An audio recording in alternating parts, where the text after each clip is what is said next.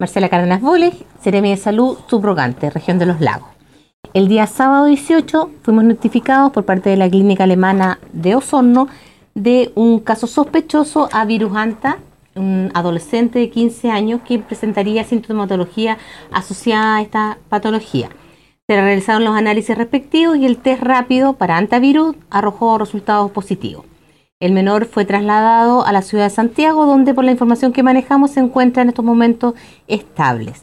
Nuestros equipos de la Seremi de Salud están realizando la investigación ambiental y epidemiológica para poder determinar el posible lugar de contagio de esta persona. De igual forma, las muestras para confirmación fueron enviadas al Instituto de Salud Pública y estamos a la espera de los resultados.